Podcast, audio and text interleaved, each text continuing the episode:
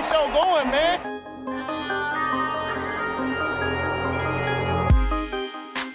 Angelo, what an interception! Steps into it, pass is caught! Diggs! Sideline! Touchdown! Unbelievable! Ihr hört Cover 3, der Podcast für Fantasy Football. Ich glaube, ich glaube, er sagt das immer so ganz schnell, oder? Ich glaube, er versucht das immer so zu doppelt. Er sagt es okay. Moin und herzlich willkommen zu einer neuen Folge Cover 3, der Fantasy Football Podcast. Äh, mein Name ist Rico und an meiner Seite heute Brady. Moin und schöne Grüße in die Funkhäuser. Nee, wir sind im Funkhaus in die an die Empfangsgeräte. So nehmen wir das. Ja, ihr seht schon, wieder nur die zwei vorhanden. Wenn das Intro schon verkackt wird, dann wissen wir, dass unser roter Faden, unser Anchorman fehlt. Timo heute nicht da. Ich weiß gar nicht, ob wir es sagen dürfen. Ja, offiziell hat er uns nicht die Freigabe gegeben. Aber ja. Äh, Timo arbeitet gerade an seiner eigenen ähm, Eisteelinie. Ähm, Dirty Mo, hat er gesagt. Keine Ahnung. Hicksteh. Ähm, ich stehe, genau. Ähm, ja, Katze ist jetzt aus dem Sack. Deswegen hat er heute noch so ein paar Meetings, muss wohl auch mit Elon Musk noch mal ein bisschen quatschen, weil ja gerade Twitter übernommen werden soll und so. Der lässt sich auf jeden Fall für heute entschuldigen. Deswegen habt ihr es heute mit uns zwei Zuckermäusen, aka dem ehemaligen Labereck zu tun. Ich hoffe, ihr seid trotzdem dabei. Was steht denn heute überhaupt an? Ähm, wenn wir mal so ein bisschen auf den Terminkalender gucken, sehen wir, dass wir sehr, sehr kurz vor dem Draft sind. Es ist sogar schon die Draft Week. Das heißt, uns fehlt noch eine Positionsgruppe und die müssen wir heute noch beleuchten. Es sind die Wide Receiver. Da haben wir euch wieder ein paar rausgesucht, fünf Stück an der Zahl, die wir heute mit euch gerne einmal besprechen und euch einmal näher bringen wollen.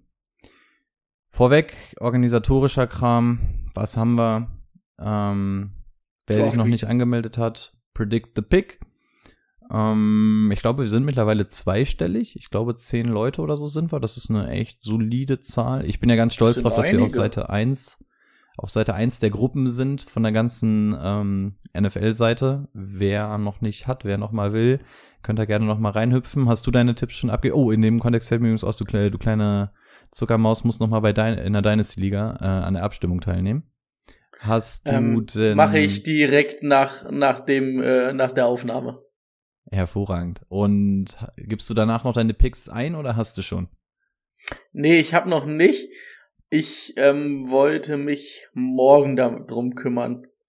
Ich habe zwar schon so grob, wie ich's machen würde, aber ich muss dann noch mal final gucken. Ey, ich sag dir eins, es ist so insane schwierig. Also dieses Predict the Pick machen wir ja noch nicht so lange, aber Podcast ist jetzt auch irgendwie im vierten Jahr oder sowas. Das heißt, wir setzen uns schon ein bisschen länger so mit dem ganzen Kram auseinander und ich muss sagen, so schwer war es noch nie. Also es ist ja wirklich nicht mehr der Nummer 1 Pick ist hundertprozentig sicher und ey, wie oft ich mein Draftboard jetzt schon umgeschrieben habe, es ist unfassbar, weil so viel voneinander abhängt. Die Hälfte der Liga will zurücktraden und ähm, es hängt so viel voneinander ab. So an Position 3 spätestens weißt du gar nicht mehr, was geht, geht an sechsten Quarterback und so und es ändert halt das komplette verdammte Board. Ich war so oft am Hin- und Her-Shiften, ich bin mal gespannt, was du Ja. berichtest. Es ist ja dann auch, ne, du hast die Quarterbacks dieses Jahr nicht, die so eine sichere Nummer sind, ne? Ich meine, letztes Jahr machen wir uns nichts vor, die ersten fünf, sechs Picks waren ja eigentlich relativ sicher, ne? Man konnte jetzt, glaube ich, bei den Bengals noch zwischen Chase und Sewell ähm, streiten, aber der Rest war ja relativ klar, ne? Und ja, das hast du ja dieses Jahr nicht, ne? Und wenn dann zum Beispiel jetzt nicht Hutchinson als eins geht, dann fällt das Board ja schon komplett anders, ne? Und spätestens bei den Texans, die ja ungefähr auf allem einen Need haben an drei, die werden ja halt dann irgendwie wahrscheinlich den besten Player nehmen, den sie kriegen, ne? Und ob das dann ein Corner ist oder ob das dann vielleicht sogar noch ein Edge-Rusher ist, weil vielleicht Thibodeau da ist. Also ganz verrückt. Und dann kannst du danach, ey, dieses Jahr wird's, glaube ich, echt schwierig, schwierig, schwierig. Mega. Also kleiner Einblick in Mainz. Ich bin jetzt mal von Hutchinson ausgegangen und ähm, gehe davon aus, dass die Lions an zwei Walker nehmen, aber auch das ist schon nicht so hundertprozentig sicher. Und dann stehst du an drei, wie du gerade schon gesagt hast. So, du hast da irgendwie Neil, du hast Gardner und du hast ähm, Thibodeau. Thibodeau auf jeden Fall noch. Und ja, wie du schon sagst, sie haben so viele Needs und ey, es ändert wirklich alles. Also, Ja. wer da selber einmal reintauchen möchte, schaut gerne vorbei, hüpft in die Liga mit rein. Wie gesagt, es gibt ja auch eine kleine Kleinigkeit zu gewinnen. Wir wissen immer noch nicht was, aber ich behaupte einfach mal, es ist eine kleine Kleinigkeit. Uns wird schon irgendwas Ja. einfallen. Irgendwas fällt Ja. uns noch ein. Das kriegen wir schon hin. Haben wir auch noch eine Woche Zeit, ne? Na, eine Woche, aber fast. Das auf jeden Fall. Ähm, wir haben gerade schon hinter den Kulissen überlegt, ob ähm, wir zwei süßen Zuckermäuse uns ähm, ein nächtliches Date machen ähm, und uns das ganze Spektakel zusammen angucken. Sollte das der Fall sein, könnte man überlegen, ob man nebenbei bei Twitch live geht, um mit euch so ein bisschen zu diskutieren. Oder ihr einfach den Nervenzusammenbruch mitbekommt, wenn die Seahawks erneut wieder einen Running Back draften und Rico in Tränen ausbricht, damit ihr das Ganze auch sehen könnt. Ähm, nichts in Stein gemeißelt, aber wir werden euch auf dem Laufenden halten. Auch da würden wir uns natürlich freuen, wenn ihr dabei seid, bevor jeder alleine hier nachts um zwei in seiner Bude rumhängt. Ähm, gibt's dann eigentlich davor noch den Watch-Along Draft Day? Also bei mir auf jeden Fall. Steht auf jeden Fall auf der Liste. Ich habe auch schon Also geguckt, Draft Day muss auf jeden Fall geguckt werden am, am Draft-Tag. Absoluter Also, Klassiker. Das Ich hab ist, das ist, das gehört so- dazu. noch nicht wieder so Bock auf den Film. Also es gibt ja so Filme, da braucht man so eine gewisse Zeit, um die wieder so gucken zu können. Und bei mir wäre es eigentlich länger als ein Jahr, aber geht nicht. Du musst einfach so ein bisschen in diesen Vibe reinkommen. Absoluter Klassiker. Das ist halt auch, also man muss halt auch sagen, gut, ich habe den jetzt schon, glaube ich, vier, fünf Mal gesehen. Aber der ist halt auch einfach gut. Der funktioniert, Die- ja. Der, der macht Spaß. Und Cleveland ist mal nicht der Verlierer. Nee, die Seahawks sind der Stimmt, die Seahawks sind das. Spoiler. Ah. Ja, Ja. aber da werden wir euch auf jeden Fall noch informieren, wie wir das machen, ob wir live sind. Ihr seid die Ersten, So. die es erfahren. So sieht das aus. Guti, Timo wird uns umbringen, wenn, wenn jetzt mittlerweile schon acht Minuten oder so auf der. Oh, das sieht richtig creepy aus, wenn du so die Brille so weghältst und nur dein eines, dein eines Auge irgendwie vergrößert dargestellt wird. Das, boah. Ja, ich habe gerade irgendwie was im Auge hier. Bist du traurig, weil Timo nicht da ist? Ich bin vielleicht ein bisschen traurig, weil Timo nicht da ist, aber ich bin gespannt auf den Eistee. Also, ich glaube, der wird den Brown, den Dirt-Tee natürlich äh, vom Markt fegen. Also, also ich bleib bei Dirty Mo. Also, das ist. Hört sich auch nicht schlecht an.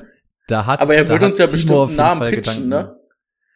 Ja, also das war das, was er gesagt hat, was er, was auf jeden Fall relativ weit oben steht. Wir lassen uns überraschen, mal gucken. Vielleicht kriegt der Gewinner auch dann ähm, ein Probepaket von Timos neuer Eistee-Sorte. Ein 24er Pack Timo Eistee. Das zahlt so schön 20 Euro Versand oder so. Ja, wir schauen mal, was wir, was wir machen. So, wir wollen dann auch ähm, uns so langsam mal Richtung Football wenden. Und es war eine sehr schmale Woche, aber kriegen wir trotzdem das News-Segment zusammen? Kriegen wir hin. Breaking News. Also ihr werdet es auch gleich an der ersten News merken, ähm, dass nicht viel los ist, weil die erste News ist dann halt, dass Tom Brady seinen Vertrag umstrukturiert hat, um 9 Millionen ähm, Cap Space für die Bucks nochmal klar zu machen. Boah, werden sie auf jeden Fall den Kader nochmal verstärken.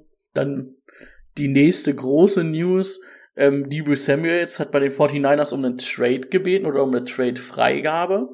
Ähm, die 49ers haben sich jetzt, glaube ich, noch nicht so richtig offiziell geäußert, aber eigentlich wollen sie es nicht machen, ne?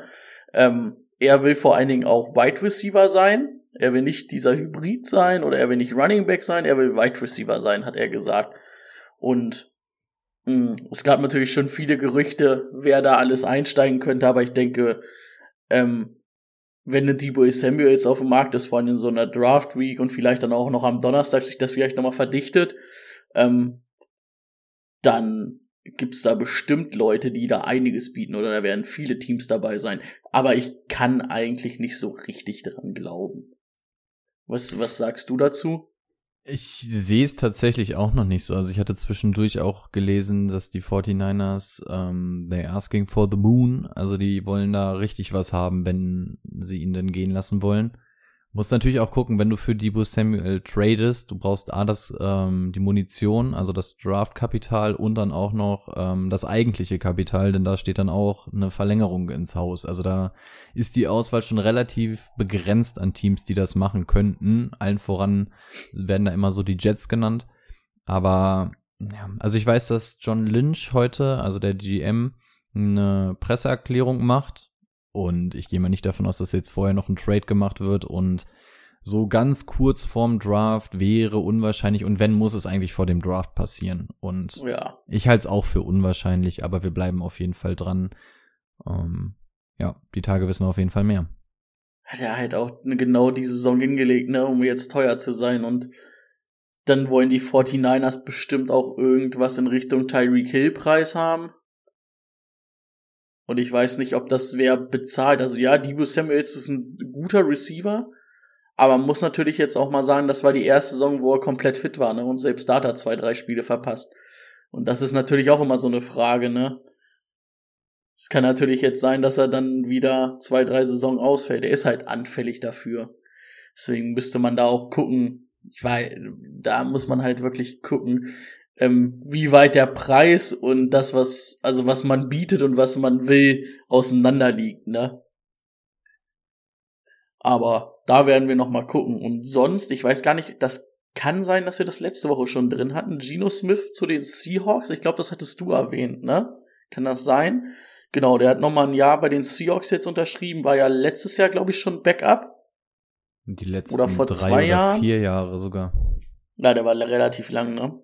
Ähm, 3,5 Millionen, solider Deal. Ähm, wahrscheinlich dann nochmal eine Veteran-Ablösung für, für Drew Luck. Aber sollte dich trotzdem nicht stören, auch eventuell im Draft was zu machen oder halt auch Richtung Baker Mayfield, wenn man will. Die Ja. 3,5 Millionen sind ja nicht so viel.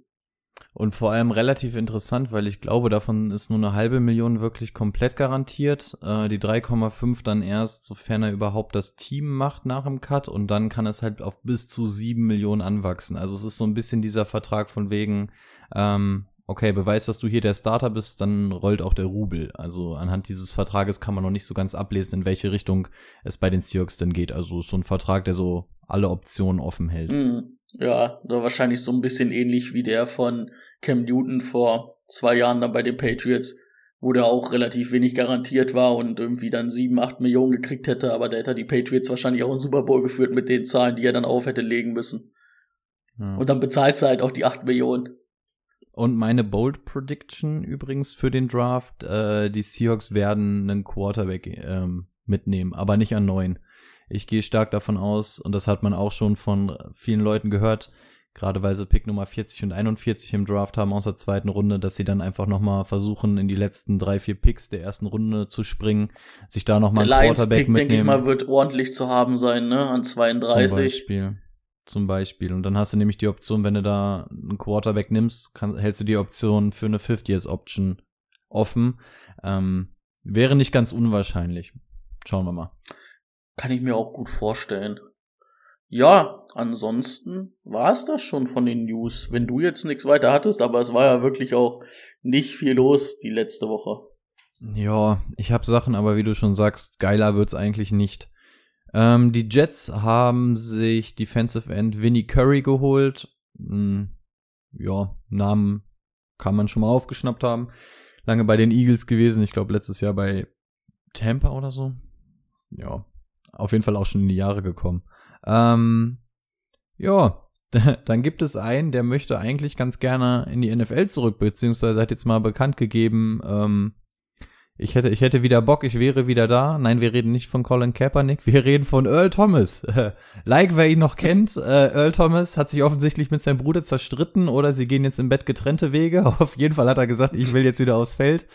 Ähm, ja, sein Lawsuit gegen die Baltimore Ravens auf 10 Millionen Euro Gehalt steht übrigens noch aus, sollte jetzt aber nicht an einer Sperre oder sowas haken oder so, aber ja, der Junge hat zumindest gesagt, es gibt ihn noch und er wäre ja noch zu haben. Er hat auch gesagt, er ist full in shape oder so, ne? Äh, glaube ich, ja, war die ich glaub, Aussage. Der, ich glaube, der hat sogar jetzt schon bei irgendwelchen ähm, Meetings und sowas so ein paar inoffiziellen Sachen, die viral gegangen sind, hat er auch mittrainiert, sah alles okay aus. Also ist 33 für ein Free Safety noch vertretbar, aber ich glaube, seine letzte Saison war auch 2019, 2020? Ich glaube, 2020 hat er ja gar nicht gespielt. Also ich glaube nur 2019. Also auch schon ein paar Jährchen Boah, her. ja, das, das stimmt. Ein anderer Safety, der untergekommen ist, ist bei den Steelers. Die haben sich nämlich Terrell Edmonds für ein Jahr gesichert. Darf dann neben Minka da ein bisschen rumlaufen. Und was noch ein bisschen, damit auch die letzte News, ähm, was aber auch aus Fantasy-Sicht ganz interessant wäre, wenn da etwas dran ist. Und zwar suchen die Giants nach einem Trade-Partner für den erst letztes Jahr gedrafteten First-Round-Pick, Kadarius Tony. Aus Fantasy-Sicht auf hab jeden Fall relevant, weil interessant. Ich hatte ähm, die übrigens auch Ravens schon- waren, glaube ich, dran, ne? Habe ich gehört? Habe ich? Ja, ich, ich hatte gelesen, dass die, dass die ähm, Patriots wohl auch dran sind und da irgendwie versuchen mit ähm, Nikhil Harry irgendwie ein bisschen was zu deichseln. Das Alter, Kadarius so Tony würde mir richtig gefallen. Also wir waren ja echt auch begeistert. Und der hat ja letztes Jahr, wenn er gespielt hat, hat er mir echt gut gefallen. Total. Also soll wohl im Lockerroom und so eine Katastrophe sein, aber gut, wenn, wenn ihn einer in den Griff bekommen soll, dann ist es wahrscheinlich Bellycheck. Also könnte interessant werden. Mal gucken, was da kommt. Das könnte auch so eine typische Personalie sein. Da könnte sich eventuell sogar noch am Drafttag irgendwie vielleicht was tun. Ähm, da auf jeden Fall auch mal ein Auge drauf halten. Also zwei Wide Receiver auf jeden Fall, die nach Trade-Partnern suchen, mehr oder minder aktiv. Wir bleiben dran. Ja. Und dann wäre es das tatsächlich auch von meiner Seite und ich würde behaupten, wir können in das Thema der Woche starten. Let's get to work. Das Thema der Woche. Wie schon angedroht, es geht um die Wide Receiver Klasse dieses Jahr. Fünf Spieler haben wir euch mitgebracht. Ähm, allen voran schon mal sei gesagt, wir haben uns für zwei Spieler nicht entschieden. Also fünf Spieler aufgrund der Länge. Zwei Spieler werden nicht dabei sein, die auch immer mal wieder genannt werden. Das sind zum einen Christian Watson und George Pickens. Seid ihr also Fanboys oder Moody Fuddy von ihm? Ähm, tut uns leid, von denen werdet ihr heute nichts hören. Wir haben uns auf fünf andere beschränkt. Können, wenn wir Zeit und Lust haben, zum Schluss ja noch mal ein paar Worte über die verlieren, aber wir haben uns fünf andere rausgesucht. Ich Damit glaube, bei Christian. Watson waren wir uns ja ziemlich einig, dass das da zwar einen Hype gibt, aber dass wir den nicht so ganz mitgehen. Genau, Christian Watson auf jeden Fall ähm, so eine Personalie, die sehr, sehr unterschiedlich bewertet wird. Also manche sind totale Fans, manche gar nichts. Also es ist ja Boom or Bust so ein bisschen. Wir haben uns alle so ein bisschen dagegen entschieden. Und bei George Pickens kann man einfach sagen, der ist so ein bisschen schwer zu validieren, weil der auch ähm, irgendwie aus einer Verletzung kam und relativ wenig gespielt hat, beziehungsweise dann auch angeschlagen und so. Von den beiden werdet ihr auf jeden Fall nichts hören. Nicht wundern, wenn man sie im Draft dann vielleicht ein bisschen früher mal hört. Aber ja, auf die beiden werden wir nicht eingehen. Ähm, also ganz unter uns. Wir sind ja Freunde und so und uns hört ja eh gerade keiner zu. Ich muss dir was sagen. Ich habe mich verliebt. Ich glaube, ich habe meinen zweiten Frühling. Und das ist jetzt so dieses typische Ding, wenn man, wenn man seine neue Flamme im Freundeskreis vorstellt. Ähm, ich will, ich will jetzt auch so ein bisschen deine Meinung dazu hören. Ich werde jetzt nicht sagen, welcher der fünf es ist, aber ich habe, ich habe Herzblubbern. Und Also ich kann es mir eigentlich nur vorstellen, ich mag auch einen Receiver sehr, sehr gerne. okay, aus der Klasse? bin Ich, bist du auch, bist du verliebt oder? Ich bin, ich bin nicht so verliebt wie ein CD Lamb damals, Okay, okay. Also du hast einen Crush. aber ich habe einen Crush, wo wenn der mir antworten würde, ich schon sagen würde, geil. Okay, also wir haben, wir haben Crush und wir haben einmal, ich würde direkt beim ersten Date, ich liebe dich sagen. Also äh, eine Amor hat zugeschlagen. Ähm, ich, ich, ich bin gespannt. Wir haben vorher nicht drüber gesprochen. Ähm, so, du kennst Soll ich mich jetzt. vorher drauf tippen, ich wollte gerade sagen, du, kenn, du kennst mich jetzt vielleicht auch schon so ein, zwei, drei Jährchen. Ähm, Und was würdest du sagen, wer ist es? Und dann fangen wir mit dem Spieler nämlich auch an und ich würde dann dementsprechend sagen, ob es die Person ist oder nicht. Also wir gehen die fünf ja durch. Es ist einer von den fünf, die wir uns rausgesucht hatten. Was würdest du mir zutrauen, für wen mache ich die Büchse auf? Also ich glaube, dass du, ich weiß gar nicht, Jane Wall warst du letztes Jahr, hat's, mochtest du auch, war aber glaube ich auch nicht dein Ultra-Crush. Ähm, deswegen würde ich Jameson Williams ausscheiden lassen. Ich würde einen von den beiden Ohio-Receivern tippen. Und da kann ich eigentlich nur sagen, dass es Chris Olave ist. Brady meint, es ist Chris Olave. Fangen wir mit der Person an. Ich muss sagen, der ist es leider nicht. Aber trotzdem ein Was? sehr interessanter Spieler, über den wir uns auf jeden Fall jetzt auch mal unterhalten wollen. Ist es das bei ist, dir das ist Spieler? mein Crush übrigens. Es ist dein Crush. Dann fang doch gerne mal mit deinem Crush an und sag dir, was, was findest du so anziehend an dieser Person? Also ja, genau, bei Chris Olave können wir erstmal sagen, wie gesagt, ist einer von zwei Ohio State ähm, Right Receiver, 6'1 groß, 189 Pfund sind das, glaube ich, in Amerika. Ähm, schwer. Ist eine gute 4-3-9 im 40-Yard-Dash gelaufen. 2-21, 11 Games gehabt. Äh, 65 Receptions, 936 Yards und 13 Touchdowns. Was mir, also wer, wer uns schon länger folgt, der weiß ja, ich bin ja ein kleiner Route Running Fan. Das mag ich, wenn das Receiver können. Und wenn, wenn einer Route Running in der Klasse kann und das wirklich sehr gut, ähm, dann ist es einfach ähm, Chris Olave. Also es gibt auch noch einen anderen, der das gut kann, aber Chris Olave finde ich da noch mal ein bisschen auf, auf einem anderen Niveau, ein bisschen höher. Ist einfach, macht Spaß, ihn zuzugucken, solide Kör oder sehr smooth Körpertäuschung, um die Verteidiger aussteigen zu lassen, legt sich die Verteidiger auch richtig zurecht hat einen guten Release, hat ein richtig gutes Gefühl einfach für den Raum, wo er hin muss, um ähm, Yards aufzulegen.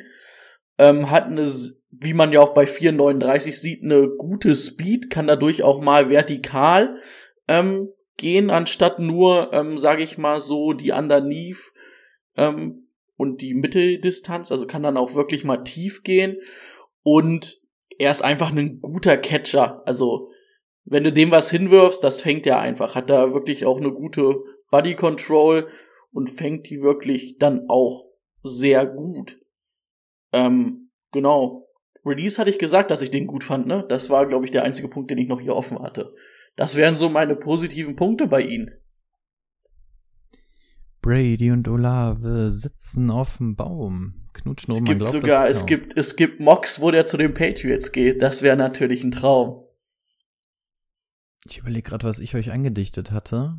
Ich glaube, in meinem Mock kriegt ihr einen Linebacker. Ja, ich glaube. Ja, Walker war, glaube ich, immer sehr hoch. Irgendwie bei den Patriots im Gespräch. Ich will jetzt nicht, ich will jetzt nicht meinen ganzen, meinen ganzen, mein ganzes Board liegen, von daher halte ich da mal lieber die Schnute.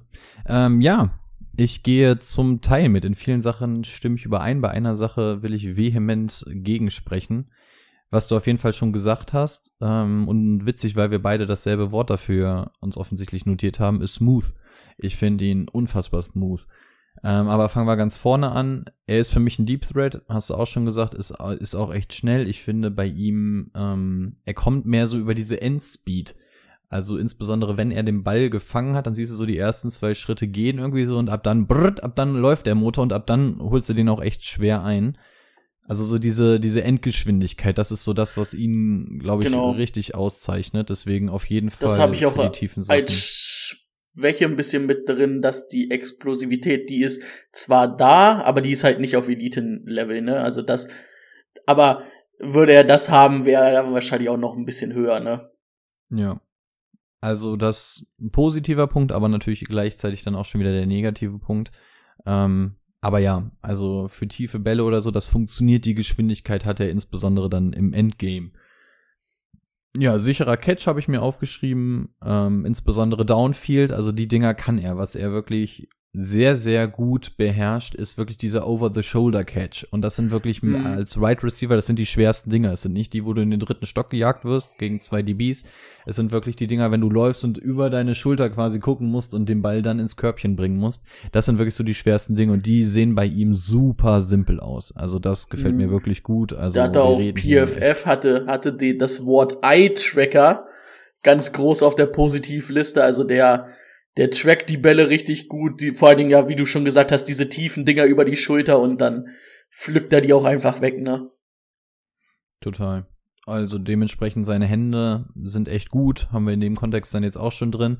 Und ja, einfach seine, ich habe mir aufgeschrieben, smooth und smarte, smarte Spielweise. Also mir gefällt einfach, wie der spielt. Äh, man sieht da irgendwie so ein bisschen Football-IQ. Also man sieht auch, dass er nicht so starr auf der seine Route dann vielleicht läuft, sondern vielleicht auch wirklich mal so die ein, zwei Yards adjusted, weil er Sachen sieht, weil er Konzept, also er setzt Konzepte gut um und so. Also ich finde einfach, man hat das Gefühl, der hat Ahnung von dem, was er tut. Der verlässt sich nicht nur auf das, was er kann, sondern der weiß auch, was er macht. Das hat mir auf jeden Fall sehr, sehr gut gefallen bei ihm. Das wären so meine ganzen positiven Punkte.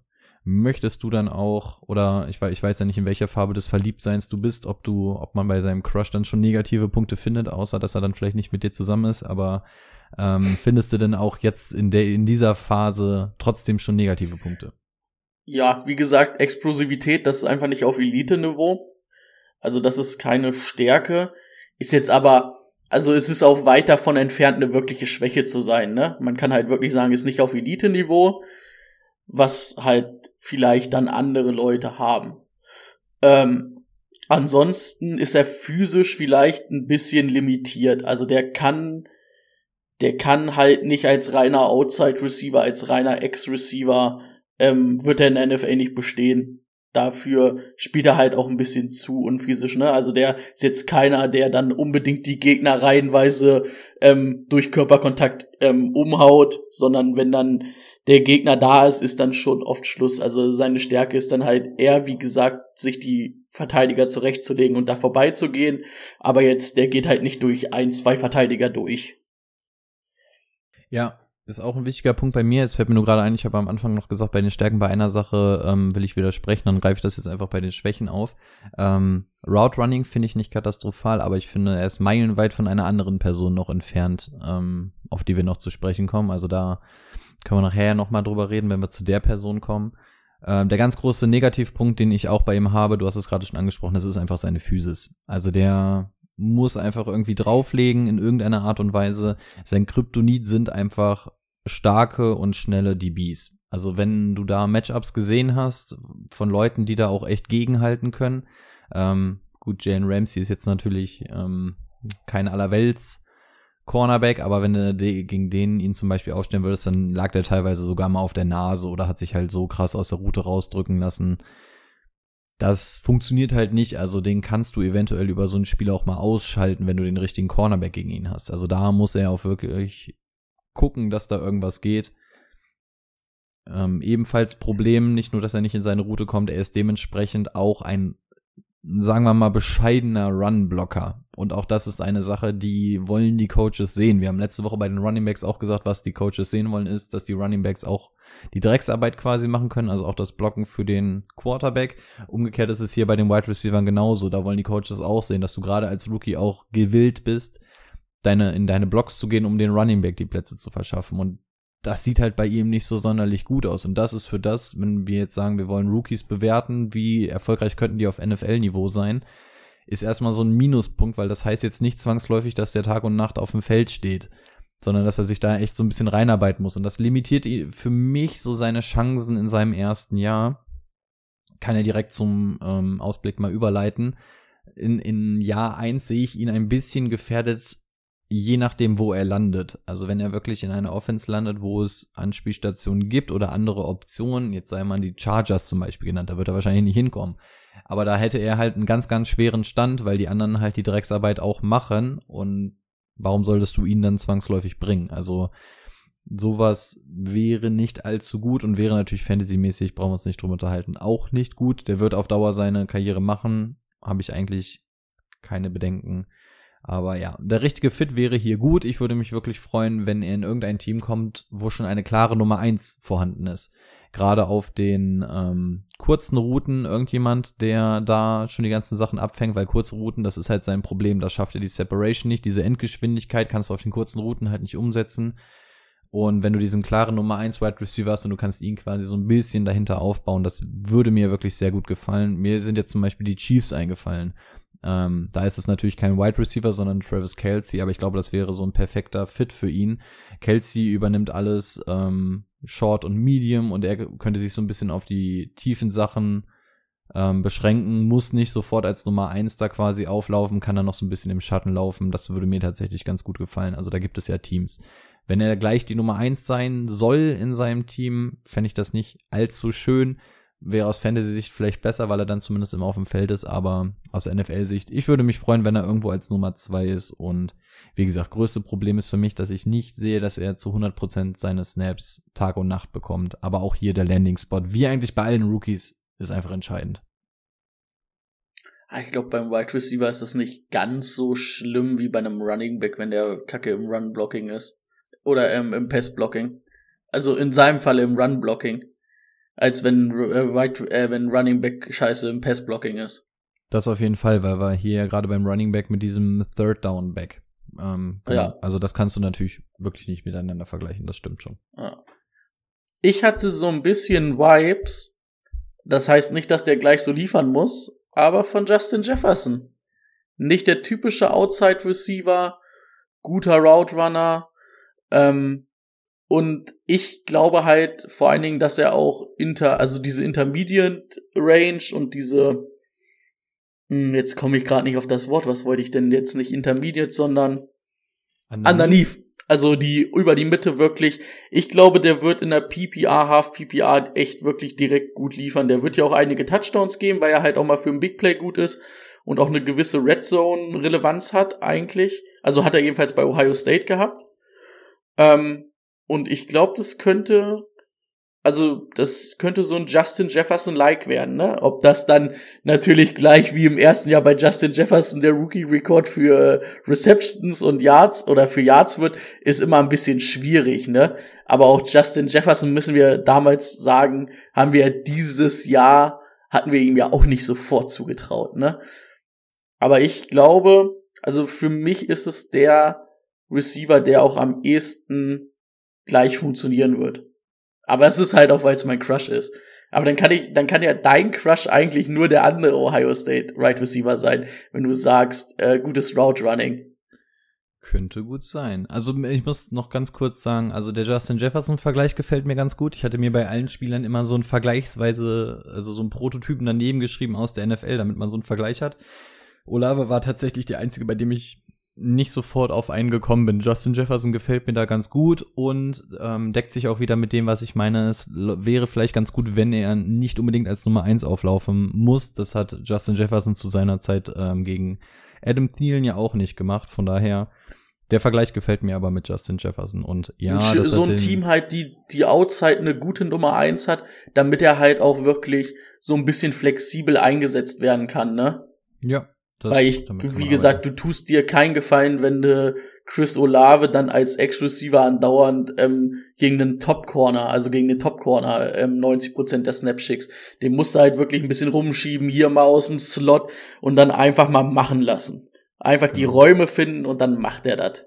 Damit du gerade nicht gegen diese physischen DBs eventuell musst, weil im Zweifel sind die physischen ja. DBs auch deine Nummer 1 DBs. Genau. Gut, dein Crush abgehakt. Du hast eine Vermutung, wer mein zweiter sein könnte? Äh, wer mein Crush sein könnte? Du hast schon gesagt, der zweite Right Receiver. Von wem reden wir hier? Das kann ja dann nur Garrett Wilson sein.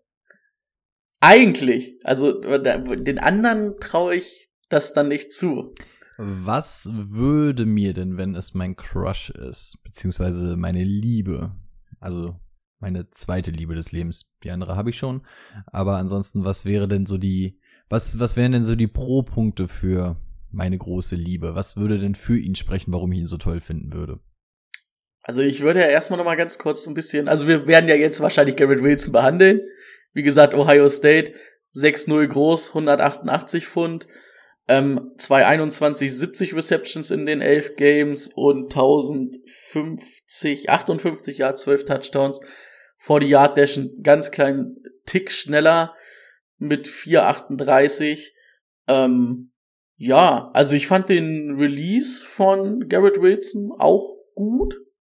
Ähm, die Speed ist direkt auch da vom, vom Release. Also er, also er kreiert relativ schnell Separation und ähm, an sich, ich finde auch, er ist ein guter Route Runner. Wie gesagt, ich fand, mir haben die Routes und die Bewegungen von Chris Olave ein bisschen besser gefallen, aber es ist nicht viel, was da, also was da, was, was da, das sind Nuancen, die da gefehlt haben, wo, wo ich sagen kann. Also ich kann auch verstehen, wenn man sagt, ich finde ähm, Garrett Wilson vom Route Running und vom ähm, von dem Aussteigen der Verteidiger ähm, besser.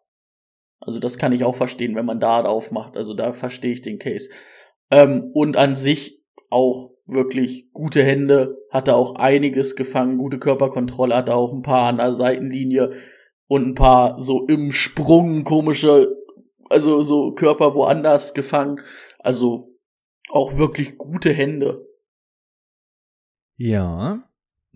Ähm, da sind wir jetzt bei dem Punkt, wo ich meine, dass ich, dass ich eben bei Olave schon gesagt habe, dass ich da nicht ganz mitgehe. Ich finde, das Route Running ist nicht annähernd auf dem Niveau, was Olave angeht. Das sind keine Nuancen, das sind für mich absolute Welten, die die beiden da trennen.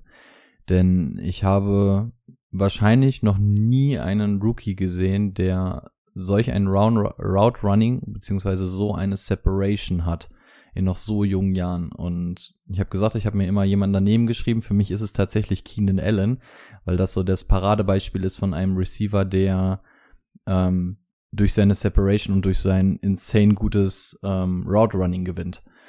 Und das finde ich macht Garrett Wilson wirklich wie kein anderer. Also das ist so Wahnsinn, wenn du dir die Highlight Tapes anguckst. Der hat insbesondere auf kurzen und zum Teil auch auf den äh, Medium Routes hat er jedes Mal eine Separation, die finde ich einfach insane und damit macht er dann halt komplett geilen Job und das ist als Rookie wirklich sehr, sehr außergewöhnlich. Also das hat mir absolut imponiert. Athletisch ist er. Also das eine Mischung aus beiden wären, ne, wäre geil, weil ich finde so, okay, die Separation, weil er ein bisschen explosiver ist, hat er ein bisschen besser als Chris Olave. Aber er hat, ich finde halt, ähm, Chris Olave war besser in diese Raumdeuterrolle, also wo er hin muss, ne? So eine Mischung aus beiden wäre halt gut. Aber mal kurz off the topic. Wie gut ist es eigentlich, die beiden gehabt zu haben, so auch für Justin äh, Fields letztes Jahr? Ja, das ist, das ist schon krass. Vor allem finde ich, sie ergänzen sich halt auch extrem gut. Ne? Den einen schickst du hauptsächlich auf die tiefen Bombenrouten, beziehungsweise kannst dann halt auch mal so ein Smokescreen machen, indem du dann Olave mal äh, kurz einbindest und Garrett Wilson dann einfach mal tief schickst, weil Garrett Wilson, da kommen wir auch gleich noch zu, ist für mich äh, kein Deep Threat, beziehungsweise nicht der, der dafür ausgelegt ist, um die tiefen Dinger zu holen. Das ist für mich wirklich dieser Typ, der ähm, auf kurz und medium seine, seine, ja, seine Brötchen sich verdient. Ansonsten, ja, athletisch ja. ist er, hast du schon gesagt, mit diesen, wie er sich da dann zwischendurch verrenkt, das kann er auf jeden Fall. Ähm, und ich finde einfach seine Technik und seine Hände, das sind schon feine Geräte. Aber wie gesagt, für mich sticht einfach ganz krass dieses Route Running hervor. Und äh, Spoilerwarnung, ähm, er ist es auch nicht. Also auch wenn ich ihn jetzt so positiv benannt habe, auch er ist es nicht, es ist noch jemand anders. Aber okay. kommen wir erstmal zu den negativen Sachen. Was hast du dir da aufgeschrieben? Ähm, definitiv das gleiche halt wie bei Olave, wenig physisch, ne? Wird dann schon mal aus einer Route ge, ge, ge, äh, ge geschubst, gepusht. Genau. Wird halt, truckt halt auch keine Gegner um, ne? Wahrscheinlich sogar noch ein bisschen weniger. Und ähm, also ich habe es mir nicht als negativen Punkt aufgeschrieben, aber ganz klar, ähm, der kann mal ein, zwei Snaps ähm, Outside spielen, aber der muss dann auch nicht unbedingt diese Outside-Routen laufen, weil er ist einfach, er ist kein Ex-Receiver, ne? Und das wird er auch nicht werden. Ähm, aber Keenan Allen ist auch nicht unbedingt ein Ex-Receiver, wie du schon gesagt hast. Eigentlich finde ich den Vergleich auch ganz gut. Ähm, und er ist halt trotzdem ein Nummer 1 Receiver, ne? In seinem Team. An sich, ähm, hast du schon negative Punkte gehabt? Mm, ja, ne? Nee, ich hätte Dann mach du die negativ. Also das wären so meine beiden jetzt gewesen. Und vielleicht so, ähm, er ist zwar schneller gelaufen auf die 40 Yards, aber ich fand schon, dass der Endspeed von Olave dann schon ein bisschen besser war, ne? Ja, also er ist vielleicht der explosivere von beiden, aber die Endspeed ist dann eher Olaves ähm, Dings. Also dann könnte man hier den Case halt aufmachen, wenn ich sage, ähm, bei, bei Olave habe ich gesagt, keine Elite-Explosivität, ähm, kann sie halt auch sagen, keine Elite-Endspeed, ne? Genau, also sind im Endeffekt auch meine Punkte. Der einzige Punkt, äh, an dem der Vergleich zu Keenan Allen hinkt, ist halt einfach die Physis. Denn Keenan Allen ist halt auch ein ziemliches Monster, was die Physis angeht. Ähm, die geht ihm natürlich ein bisschen flöten. Also die Size spricht nicht dafür und auch einfach die Art und Weise, wie er spielt, ist halt nicht auf diese Physis ausgelegt.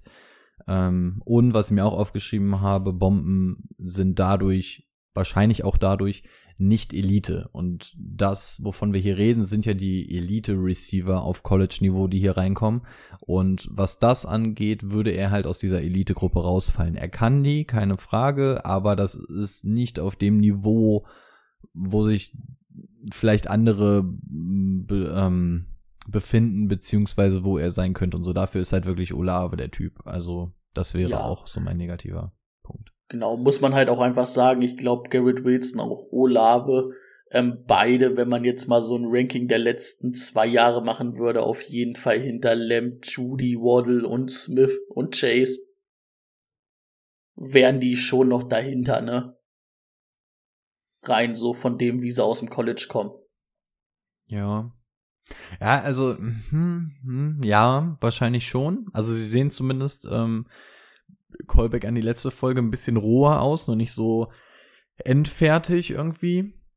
Ähm, ich finde halt wirklich dieses Route Running einfach insane gut und das ist irgendwas, das, das lernst du Das ist aber halt auch was, was dir in der NFL Zeit. auch gleich was gibt, ne? Das hast eben, du ja bei Devontae Smith gesehen. Da gab es ja auch die, die Fragen, ähm, kann der ähm, mit seinem Körper, weil er ja auch nicht so physisch ist. Er hat zwar physischer gespielt als ähm, sein Körper, aber er ist ja auch relativ leicht. Und du hast ja letztes Jahr bei den Eagles gleich gesehen, ne, was es dir das gibt, wenn du ein sehr guter Route Runner bist. Absolut. Ja, ich habe mir jetzt Ausblick auch aufgeschrieben, kann direkten Impact in 2022 haben, auch aus Fantasy-Sicht, gerade weil er ähm, ja, so ready ist. Mittel- und kurze Distanz, das gibt dir sofort PPA-Sachen und so, die wird gerne mal bedient, um mal das First Down mitzunehmen und so. Und wie gesagt, da ist er für mich auf jeden Fall in der NFL durch sein Roadrunning schon angekommen. Er könnte, wenn es scheiße für ihn läuft, beziehungsweise was heißt scheiße, würde für ihn auch funktionieren, aber ich glaube, er könnte sogar Wide Receiver 1 in einem Team sein. Also sollte er wirklich in irgendein so Desperate Team kommen, die ihn quasi als Nummer 1 aufstellen müssten, glaube ich, würde der seinen Job machen. Also durch dieses Route Running, er ist halt nicht so dieser typische Receiver, wie wir ihn kennen und dadurch finde ich, würde das auf jeden Fall klar gehen. Und für mich sollte er eigentlich, also ich habe mich halt wirklich in dieses Route Running verguckt. Deswegen habe ich mir auch aufgeschrieben, er sollte eigentlich der Wide Receiver Nummer eins im Draft sein, der weggeht. Und für mich eigentlich auch, wenn wir jetzt die Landing Spots erstmal ausklammern, auch der erste im Fantasy Football Draft, weil der dir wirklich im ersten Jahr sofort die Punkte liefern wird. Also da brauchst du nicht darauf hoffen, dass der irgendwie richtig eingebunden wird oder so. Er würde dir sofort die Punkte geben und bei anderen musst du vielleicht so ein bisschen auf den Spot achten, musst vielleicht gucken, wie sie eingesetzt werden und so. Und bei ihm wäre mir das eigentlich alles relativ egal. Also da gibt es kein Team, wo ich sagen würde, boah, das wäre jetzt eine Katastrophe und deswegen würde ich Stand jetzt sogar dazu tendieren zu sagen, er wäre für mich auch der erste Wide Receiver, der im Fantasy Draft gehen sollte, weil er dir halt wirklich direkt in Jahr 1 einen Impact gibt. Ist immer schwer zu sagen, weil dafür finde ich, brauchst du den Landing-Spot noch. Ähm, ja, er braucht halt definitiv ein Team, wo er einen klaren Outside, also einen klar, äh, klaren X-Receiver hat, damit er das nicht übernehmen muss. Das hatten wir ja damals bei Justin Jefferson auch gesagt, ne? Wenn du den irgendwo hinsteckst und dann sagst, du sollst jetzt Outside spielen und das da machen, das wird halt nix, ne? Ja, also in so einem Team, also man könnte jetzt einfach mal sagen, so die Bengals, die halt mit Chase den klassischen Outside Receiver haben, da wäre er halt nicht unproduktiver als ein T. Higgins, ne? Und T. Higgins war auch richtig gut. Ähm, die, die werden ihn aber nicht holen, davon abgesehen. Ähm, NFL-Spieler, mit dem man ihn vergleichen kann. Du hast ja Keenan Allen gesagt. Ähm, jetzt überlege ich gerade, wen könnte ich denn noch in den Hut schmeißen? Ein guter Roundrunner? Eigentlich momentan so ein bisschen die Rolle, die Chris Godwin die letzten beiden Jahre bei den Bucks hatte. Mit einem klaren Outside Receiver wie Mike Evans, ein guter, der vor allen Dingen underneath ähm, viel macht und viele Receptions sammelt. Ich glaube, Chris Godwin fände ich so einen ganz guten Vergleich für die Rolle, die ähm, Garrett Wilson in der NFL hätte. Oder wahrscheinlich dann hat. Ja, der Vergleich funktioniert, finde ich. Das klappt. Top. Guti, zweimal lagst du schon falsch. Drei Versuche hast du quasi noch, beziehungsweise dann noch zwei Versuche. Errate meinen Crush. Boah, keine Ahnung. Also ich sag mal so. Also wir hätten noch zur Auswahl Drake London, Jamison Williams und Traylon Burks. Du hast gesagt, gutes Route Running. Hat dir gefallen bei ihm? Ach so, ja, bei Garrett Wilson auf jeden Fall das gute Route Running, ja. Was ist so bei deinem Crash so eine gute Eigenschaft? Bei deinem, äh, bei, nee, bei deinem, bei deinem, bei deiner Liebe des Lebens? Äh, der zweiten Liebe. Ähm, der zweiten Liebe. Wichtig. Und auch noch mit Abstufung, falls sie das hören sollte. Ähm, ich weiß nicht, ob es das zu einfach machen würde, weil die unterscheiden sich ja schon noch, die drei Verbliebenen. Und wenn ich dir jetzt quasi sagen würde, welche Art ich geiler finde, wäre es eventuell ein bisschen, bisschen zu leicht. Naja, also beziehungsweise. Also ich mal, kann so mir, ich kann mir nicht zwei vorstellen. sind sich ähnlich und einer ist ja ein ziemlicher Outlier. So kann man es, glaube ich, zusammenfassen, ne? Ja. Also ich glaube, Traylon Burks wird dir wie mir wahrscheinlich noch ein bisschen zu roh sein und ein bisschen Dings. Ich kann mir eigentlich nicht vorstellen, dass du so ein Drake London Fan bist. Kann ich mir nicht vorstellen. Eigentlich kann es dann ja nur Jameson Williams sein, der Alabama Receiver, der ja vorher auch bei Ohio war, der ja auch erst dieses Jahr zu Alabama gekommen ist. Möchtest du dich auf ihn festlegen? Dann gehe ich jetzt mit Jameson Williams von Alabama. Möchtest du anfangen oder ich? Ich würde noch schnell die Stats raushauen und Bitte. dann hast du freie Bahn. Genau, äh, Jameson Williams, Alabama, dieses Jahr transferiert ähm, von Ohio State, also zu diesem Jahr. Also Garrett Wilson, Chris Olave und ähm, Jameson Williams waren bei Ohio State auch zusammen äh, ein Trio. Ähm, er ist 6'2 groß, 189 ähm, Pfund, hat keine 40 Yard Dash-Zeit gelaufen. Da werden wir wahrscheinlich noch drauf eingehen, warum. Und hat 221, 15 Spiele gemacht, ähm, 79 Receptions für 1572 Yards und 15 Touchdowns. Jo, warum er den 40-Yard-Dash nicht gelaufen ist, ähm, obwohl ich mir hier als Vergleichsspieler, und da kann es eigentlich nur einen geben, und zwar Tyreek Hill aufgeschrieben habe, ähm, wird wahrscheinlich noch im Ausblick beziehungsweise bei den negativen Sachen kommen. Ähm, Lösung vorweg, er ist quasi von all den fünf Spielern, die wir gescoutet haben, der, an, in den ich am wenigsten verliebt wäre. Ähm, den Grund kann ich euch im Endeffekt dann bei den Minussachen auch noch sagen. Aber wir fangen erstmal mit den positiven Sachen an und was wir hier haben, ist ein absolut. Dann bin ich ganz verwirrt, wer jetzt dein es, Crush ist. Es ist. Es ist auch nicht so offensichtlich, beziehungsweise ich habe es ja auch wirklich am Anfang nicht gesagt und so. Ähm, lässt sich aus so ein paar Sachen ableiten. Aber kommen wir dann später drauf. Ist ja auch ganz gut für die Folge, wenn er nicht direkt am Anfang kommt. Wäre ja langweilig. Ähm, das stimmt. Ja, was haben wir mit Jamison Williams? Einen absoluten Outlier. Ähm, ich kann euch im Endeffekt meinen Pluspunkt vorlesen. Es ist im Endeffekt auch nur einer, weil der Rest ist scheißegal. Ähm, er ist die gefährlichste Speedwaffe im kompletten Draft und zwar so schnell, dass mir der Rest scheißegal ist. Ähm, es ist einfach ein Tyreek Hill. Und was wir an Tyreek Hill haben, wissen wir, das ist einfach pure Speed Also wenn er den Ball in der Hand hat und nicht gerade einer vor ihm steht, ähm, Sayonara, kannst du kannst du schon mal feiern gehen. Also der ist einfach insane, insane schnell. Und das ist wirklich äh, eine Schnelligkeit, dass ich glaube, dass selbst auf NFL-Niveau wenige Leute da mithalten können. Also der wird, glaube ich, Tyreek Hill und er, wenn beide bei 100% sind, weiß ich nicht, ob Tyreek Hill so viel schneller ist. Auch ein DK Metcalf und so, die müssen müssen sich auf jeden Fall dolle, dolle anstrengen, um mit dem mitzuhalten. Also wir haben hier eine absolut unfassbare Speedwaffe. Und deswegen habe ich es bei den ähm, Pluspunkten ein bisschen kürzer gehalten, weil der Rest ist eigentlich relativ egal. Also er ist ein talentierter NFL-Spieler und durch diese Geschwindigkeit ist im Endeffekt egal, ob er jetzt die smoothesten Hände hat, ob er jetzt die geilste Separation schafft durch seine Technik oder so. Weil, wie gesagt, Speed kills in the NFL und ähm, die hat er. Von daher kann man die Pluspunkte meiner Meinung nach relativ kurz ja. halten. Und das sind halt auch dann gleich Elite-Threads, ne? Explosivität, Speed, das ist echt gut.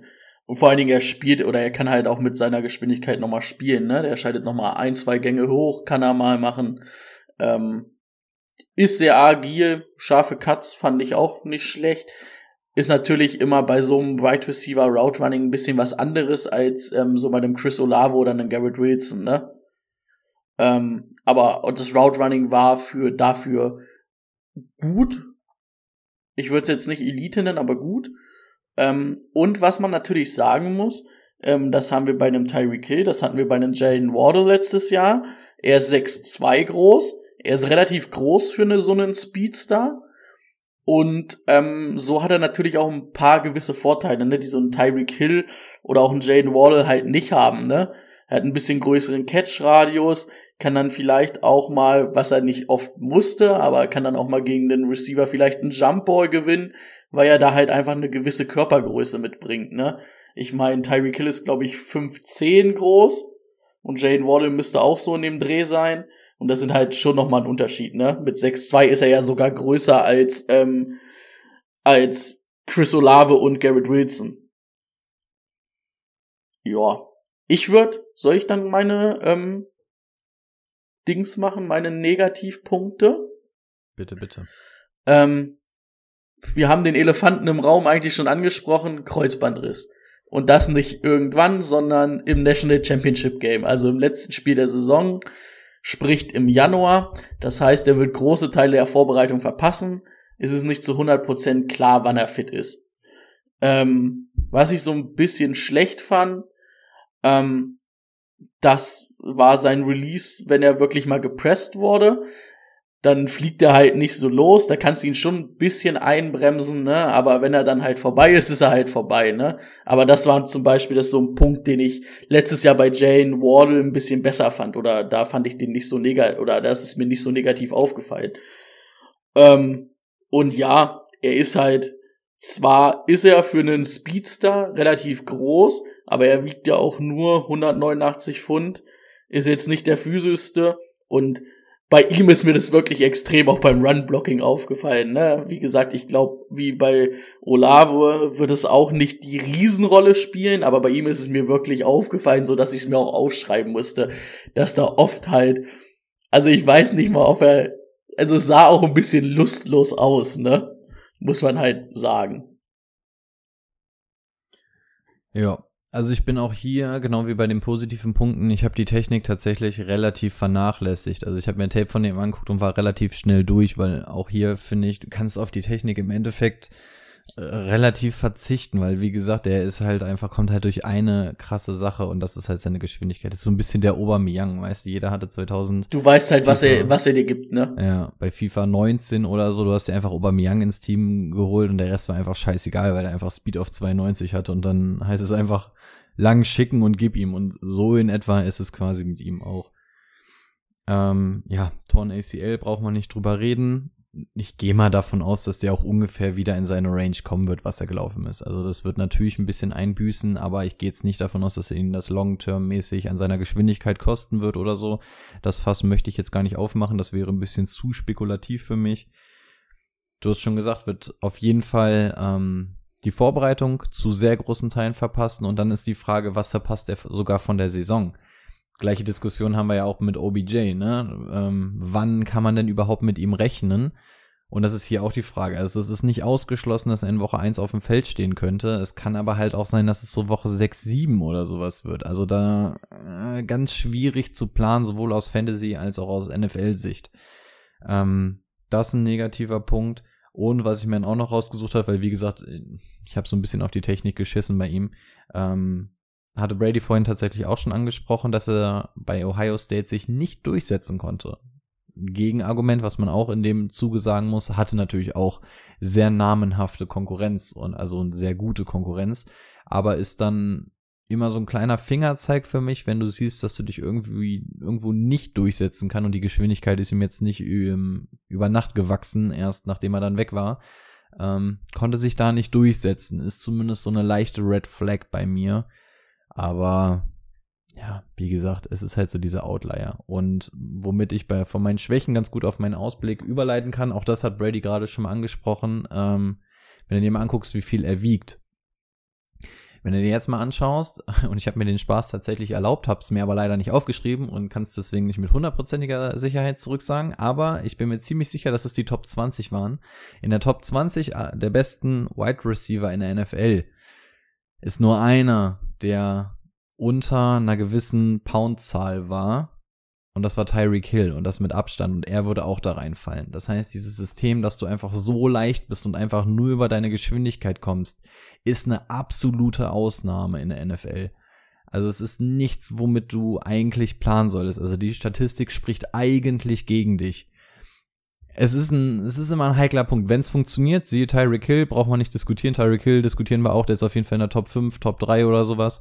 Ähm, aber es ist halt immer etwas, was sehr mit Vorsicht zu genießen ist. Und deswegen die, die Wahrscheinlichkeit spricht erstmal gegen dich. Von daher bin ich so ein bisschen vorsichtig. So, wir sehen natürlich alle in ihm den neuen Tyreek Hill. Wir sehen schon die Fantasy-Punkte glitzern. Ähm, ich bin da ziemlich vorsichtig. Deswegen ähm, long term mache ich mir eigentlich keine Gedanken bei ihm. Für dieses Jahr wird es natürlich ganz, ganz schwer aus Fantasy-Sicht. Hatten wir schon gesagt, wir wissen nicht, wann kommt er denn überhaupt und so. Und deswegen glaube ich, dass der auch aus Fantasy-Sicht relativ schwer einzuschätzen ist. Ich glaube, aus NFL-Sicht wird und er am relativ. Ende ist es ein Speedster, ne? Absolut. Ähm, aus NFL-Sicht wird er, glaube ich, relativ schnell gehen. Nicht ausgeschlossen, dass er sogar die Nummer eins ist, trotz seines Kreuzbandrisses. Kann aber auch sein, dass er irgendwie bis auf die drei fällt oder so. Ich glaube, viel weiter wird er nicht fallen. Aber ähm, irgendwo da wird er sich einordnen. Aus Fantasy-Sicht ist es natürlich schon schwieriger, weil du weißt nicht, wie viel bekommst du dieses Jahr von ihm im Vergleich zu Garrett Wilson, wo wir gerade drüber gesprochen hatten. Ähm, und geht das alles wirklich so auf, wie wir uns das erhoffen? Also das könnte dieses Ding sein. Es könnte jemand sein, der ihn direkt an Overall zwei, drei oder so nimmt, kann aber auch sein, dass er dir bis zu sieben oder sowas durchrutscht. Also ich finde, im Rookie Draft ganz, ganz schwer einzuschätzen. Ach so, Rookie Draft, okay. Ja, ähm, ja. im Redraft dann auch, weil da weißt du auch nicht, da wird es wahrscheinlich irgendwie so Late Round mäßig sein, aber insbesondere im Rookie Draft finde ich ganz schwer einzuschätzen, wo kann man ihn denn jetzt überhaupt ziehen, von daher ja, und ich hoffe natürlich, dass er mit einem etablierten und am besten wurfstark armen Quarterback zusammenkommt, denn bringt uns alles nichts, wenn er dann von Nudelarm Big Ben angeworfen wird, dann kann er noch so schnell sein, das bringt ihm dann auch nichts. Also da brauchen wir schon einen, der ein bisschen Zunder im Arm hat und auch gewillt ist, mal tiefere Bälle zu werfen. Das wäre natürlich auch immens wichtig in diesem Falle. Ja. Ähm, ich habe mir aufgeschrieben, Will Fuller ist für mich Will Fuller ist, ist einfach Will Fuller. Ähm, wir haben, du hast die Vergleiche breit getreten, Tyreek Hill, ähm, Jane Waddle. Für mich war halt Jane Waddle der Tyreek Hill Vergleich. Die beiden sind deutlich bessere Route Runner. Die geben dir deutlich noch ein bisschen mehr, finde ich. Ähm, einfach für Spiel, weil du die auch ähm, aus dem Slot vielleicht einsetzen kannst oder halt auch mal ähm, underneath. Ich finde, das ist bei Jameson Williams ist es so ein bisschen limitiert. Oder was heißt limitiert? Es ist halt so wie bei Will Fuller, ne? So, der wird nie das, oder ich glaube nicht, dass er das Niveau von Jane Wall und von Tyreek Hill erreichen kann. Das glaube ich einfach. Ich glaube, es ist, also Will Fuller finde ich einfach, ist für mich der neue Will Fuller. Macht einen riesen Unterschied für eine Offense, weil er dir ein gewisses Speed-Element gibt, wird ein paar Landebomben fangen, aber das kann halt auch mal sein, dass der vielleicht mit einem Catch für 17 Yards runtergeht. Will ich auch nicht ausschließen. Absolut. Und ja, Landing Spot halt wichtig und was man dann in der Vorbereitung hört, was der Kreuzbandriss macht, ne? Sollte man nicht ausschließen oder sollte man sich nicht vor verschließen. Es bleiben zwei Personen übrig. Äh, hinter Liebestor A befindet sich Drake London, hinter Liebestor B befindet sich Traylon Burks. Brady, wer ist. Du, du musst jetzt für mich entscheiden quasi, wer wird mein Herzblatt? Da ich Traylon Burks am wenigsten oder am schwierigsten zum Einschätzen fand, sage ich einfach, das ist dein Crush, weil du auch so ein kleiner Debo Samuel-Fan bist und der so ein paar Debo Samuels Vergleiche hatte, die ich nicht so sehe, aber ähm, ich sag, jetzt tippe ich auf Traylon Burks. Und du liegst tatsächlich richtig. Es ist tatsächlich Traylon Burks und deswegen habe ich quasi mit diesem Spiel angefangen, weil ich wusste, dass keiner würde von Anfang an sagen, dass das der ist, in den ich mich so verguckt hatte. Ähm, weil, ja. du hast es vorhin auch schon angedeutet, da ist noch sehr viel unsicher und alles, aber der bringt Sachen für mich mit. Den Dibu-Vergleich hast du schon gemacht, den habe ich mir hier unter anderem auch aufgeschrieben. Also ich habe ihn unter Cordell Patterson, Dibu Samuel gelistet. Ähm, ja, also man, man weiß es so, seit ich Leute wie AJ Brown als meine My Guys habe, dass ich eher auf diese robusten Jungs stehe, die dann wirklich einfach ihren Job machen, wo es relativ egal ist, wo du sie aufstellst, ähm, die ihre gewisse äh, Masse mitbringen und so, also einfach dieses verlässliche Oldschool-Ding. Und ja, es ist tatsächlich Traylon Burks. Bevor ich hier mit, mit Herzchen um mich werfe, möchtest du erstmal die objektive Analyse vornehmen? Ja, Traylon Burke Arkansas, so wird es ausgesprochen, ne? Bin ich mir ziemlich fast sicher. Ähm, 6'3 groß, 225, äh, 225 Pfund schwer, also 225. Ja, gerade einen kurzen Schlaganfall gehabt. Ähm, 221, 12 Games für Arkansas gemacht, ähm, 66 Receptions für 1104 Yards und 11 Touchdowns, 40 Yard Dash 4 Punkt 55. Joa. Ähm, ich soll erstmal anfangen. Also ich weiß ich, ja nicht, ob ich dir dann irgendwas wegnehme. Mir ist es, mir ist es wurscht. Ja, ich fange erstmal an und dann gucken wir mal, was du noch so hast. Ähm, ich habe mir erstmal aufgeschrieben, ne, es springt halt dir auch sofort ins Auge. Äh, das ist halt ein physisches Monster, ne? Egal ob beim Catch oder auch wenn er auf Verteidiger durchläuft, das was Chris Olave und Garrett Wilson nicht können, das macht er halt, ne? Der, also der gewinnt oder der ist halt physisch echt in einer Liga, die halt echt gut ist oder die, die im Draft vielleicht kein anderer hat. Müssen wir gleich nochmal gucken. Aber er ist da auf jeden Fall sehr gut dabei. Ähm, Speed finde ich für seine Größe eigentlich echt in Ordnung. Hätte ich jetzt weniger gedacht. Und er ist halt einfach, er bewegt sich sehr gut für seine Größe und ist einfach ein Problem für Verteidiger, wenn er einen Ball in der Hand hat, ne? Also, wenn er einen Ball in der Hand hat, ist er schwer zu stoppen. So, das wären so meine positiven Punkte. Da werden ja bestimmt noch ein paar dazukommen.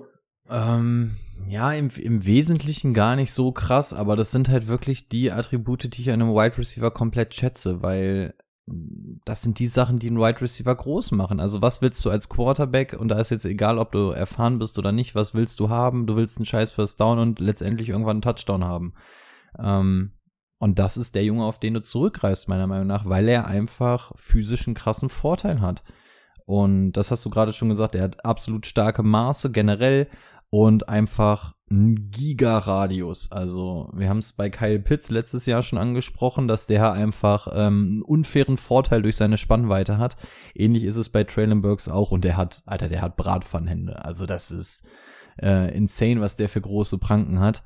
Ähm, als Wide Receiver ähm, hervorragend. Also von den Maßen her ist es eigentlich fast ein Tight End. Ähm, über die Mitte des Feldes ein Traum für jeden Quarterback. Ähm, er ist variabel einsetzbar auf Wide Receiver, denn du hast es auch schon gesagt, er ist eigentlich ein bisschen zu schnell für seine Size. Also er ist irgendwie, du siehst, wie er sich bewegt und was er eigentlich machen sollte und irgendwie ist er da schneller, als er es eigentlich sein sollte. Also absolut okay. Und er ist für mich überall einsetzbar auf Wide Receiver. Natürlich ist er jetzt kein Olave, kein Williams oder sowas, aber du kannst ihn auch mal outside aufstellen für einzelne Routen. Du kannst ihn im Slot spielen lassen, du kannst ihn zwischendrin irgendwie spielen lassen. Also du kannst ihn einfach komplett variabel einsetzen. Du kannst ihn rein theoretisch, deswegen auch dieser Debo-Vergleich, kannst ihn auch mal als Running Back irgendwie in oder in einem Bootleg oder sowas einbauen. Also es funktioniert alles wunderbar mit ihm, weil er die Maße dafür hat, ähnlich wie auch ein Debo oder ähnliches. Also ähm, ich will es alles noch nicht zu sehr in den Himmel loben, weil auch da steht dieses ähm, Wörtchen roh immer noch dahinter, aber der bringt alles mit, was ich geil an einem Fantasy oder generell NFL Wide Receiver finde, was eklig zu verteidigen ist, den du egal zu welchem Spielstand gegen welchen Gegner, den du irgendwie immer eingebaut bekommst. Und ähm, das finde ich so ein klasse Attribut und ja, unfassbar gut. Also mir hat es unfassbar Spaß gemacht, ihm zuzusehen, weil das ist für mich wirklich so dieses Oldschool-Football-mäßige, was, was ich einfach ultra geil finde. Und ähm, ja, gehen wir erstmal zu den negativen Sachen. Ew. Also du hast es ganz gut gesagt. Also für mich ist das halt auch in Richtung NFL der rohste wahrscheinlich momentan noch. Wenn man das, das hört sich irgendwie falsch an, der rohste. Sprich nicht so über mein, über mein Mäuschen. ähm, also ich habe es mir als Schwäche aufgeschrieben. Ich fand zwar seine Bewegung gut, aber an sich ist das Router Running halt noch ein bisschen zu inkonstant. Ne? Ähm, die Protection Richtung NFL fällt mir halt echt schwer, weil also es ist mir halt auch in den Tapes und Dings aufgefallen, deswegen habe ich es dann nochmal nachgeschlagen. Der hat halt 77% seiner Snaps im Slot gespielt. Das ist halt aber witzig eigentlich für ihn, weil eigentlich mit so einer ähm, mit so einer Physis und auch mit seiner Größe müsste er theoretisch Outside spielen. Ne? Eigentlich wäre das für mich von der Körpermaß und mit seiner Physis, Physis eher ein X-Receiver als ein Slot-Receiver. Und da hat er halt viel gespielt. Und das macht es so ein bisschen schwer, finde ich, ähm, das zu protecten. Er hat es in vereinzelten Snaps getan, aber 77% der Snaps sind schon ganz schön viel, ne? So ein umgekehrter DK Metcalf ähm, irgendwie, ne? Ja, genau. Und da muss man dann halt gucken, das wird halt dann auch so eine kleine Umstellung in der NFL sein, ne? Und ähm, es kam immer schon vorm Draft dieser Debo Samuels-Vergleich, weil er halt auch mal im Backfield stand. Ähm, dafür war halt seine, seine Test in Sachen Explosivität, ähm, einfach zu schlecht. Ja, er hat eine gute Speed, wenn er dann, ähm, sage ich mal, in Bewegung ist. Und dadurch, dass er halt so physisch ist, ist es dann halt auch schwer, ihn zu stoppen. Aber eine 4-5-5 ist halt nicht explosiv, ne, in einem 40-Yard-Dash. Und da war halt Debo Samuels halt deutlich explosiver, ne. Das, das geht ihn halt wirklich deutlich ab. Ja, meine Negativpunkte, wie es halt bei so einem Crush dann irgendwie ist, ähm, sind ein bisschen kürzer, aber im Endeffekt steht alles unter diesem mm, großen Punkt, dass es einfach noch sehr roh ist und einfach ein absolutes Experiment auch ist, ob das auf NFL-Niveau alles so hinhaut. Wie gesagt, er bringt alles mit, aber ob es dann wirklich so zu projecten ist, das ist halt schwierig. Ähm, insbesondere sein Route Running und dadurch oder auch neben dem Route Running seine Separation. Da, das ist auf jeden Fall ausbaubar. Da muss ein bisschen mehr kommen.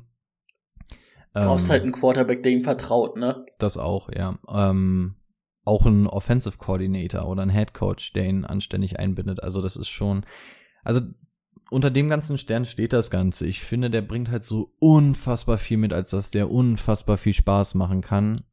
Es muss dann aber auch in irgendeiner Art und Weise so eintreffen. Also wenn du dann irgendwie so ein komplett eingerosteten Pete Carroll hast, der ihn irgendwie immer nur auf eine Route schickt oder so, das ist einfach scheiße. Weißt du, mit dem musst du wirklich ein bisschen spielen, den musst du ein bisschen einsetzen. Muss jetzt nach meinem Verlangen dann auch bitte nicht unbedingt der Wide Receiver Nummer eins im eigenen Team sein, sondern darf da auch gerne ein bisschen Zeit bekommen, sich irgendwie aufzubauen. Aber ich glaube, als Nummer eins Receiver wird er sowieso nicht gedraftet. Ähm, ja, also es macht mir einfach so unfassbar viel Spaß, über diesen Jungen zu reden, weil er einfach wirklich alles mitbringt, um auf NFL-Niveau und Fantasy-Football-Niveau richtig, richtig geil über Jahre zu liefern. Ähm, weil er es einfach von der Physis her mitbringt, von der Spielweise her. Unfassbar gut.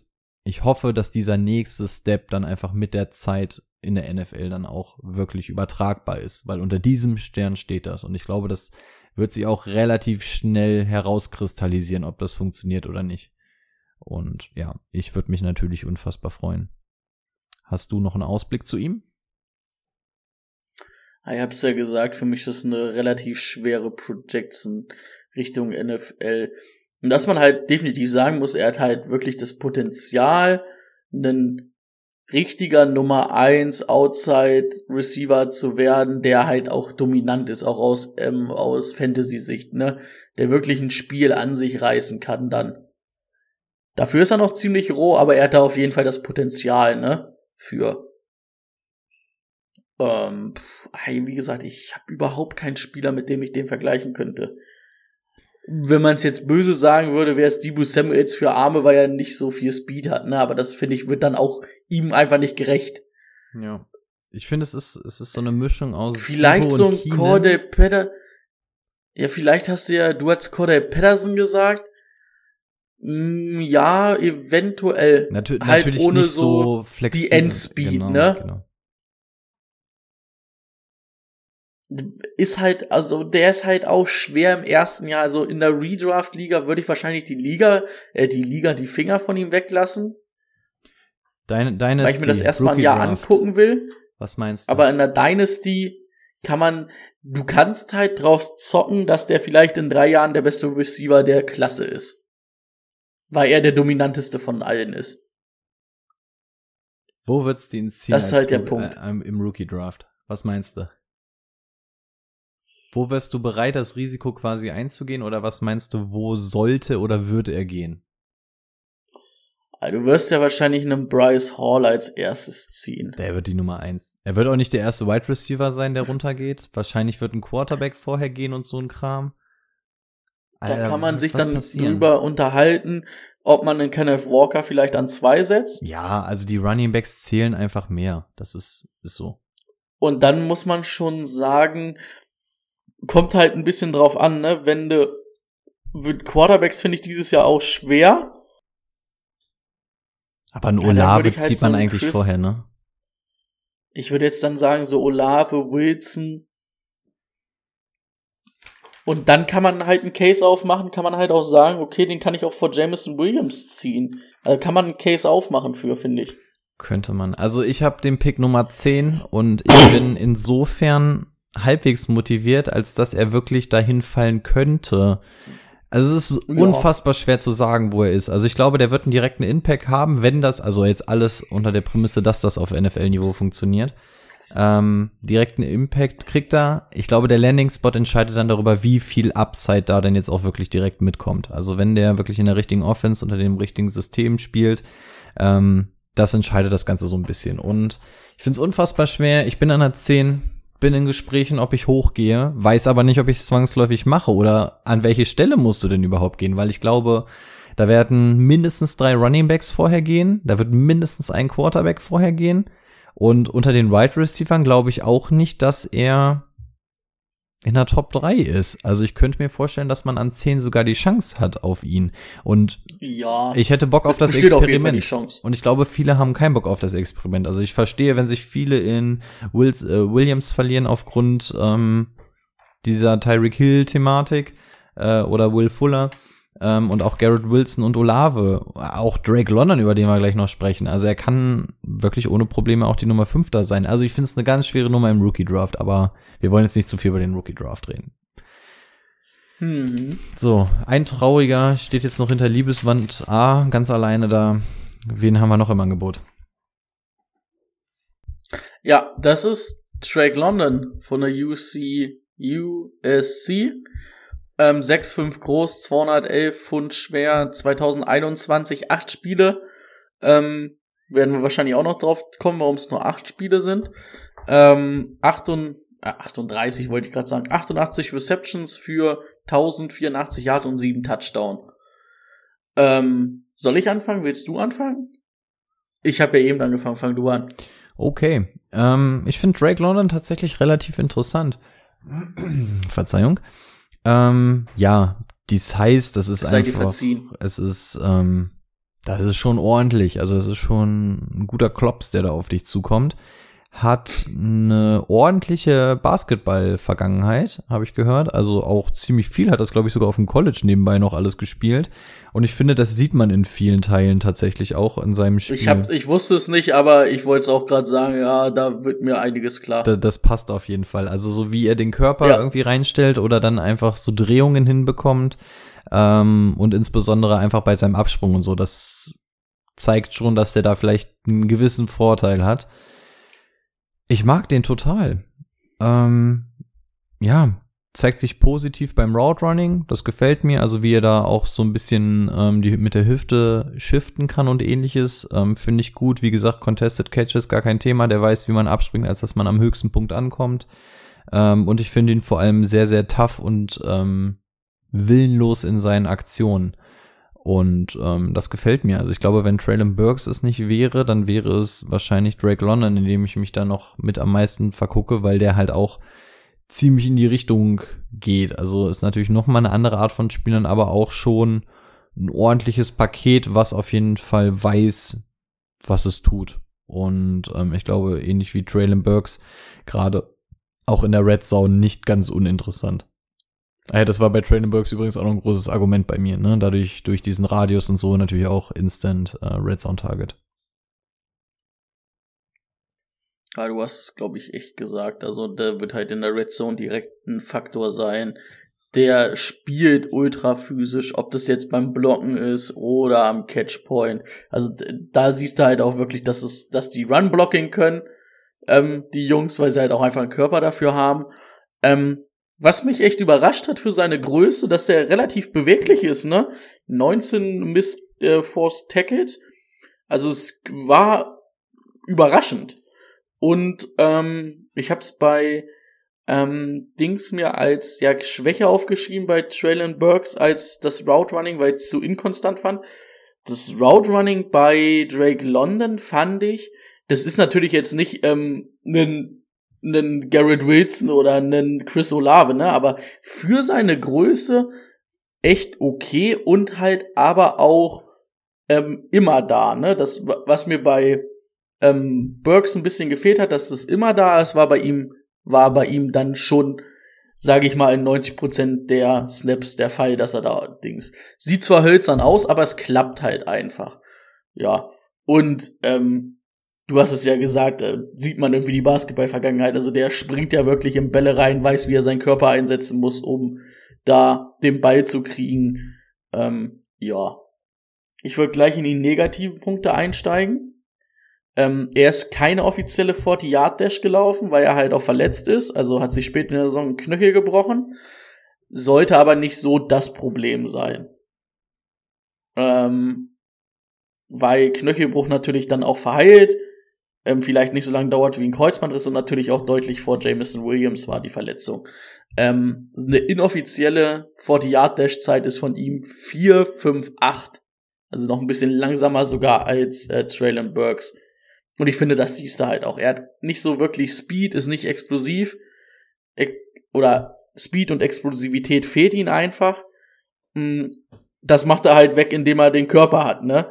Und das ist dann halt ähm, ich habe es mir als Schwäche aufgeschrieben, aber es ist natürlich für sich keine Schwäche. Ne?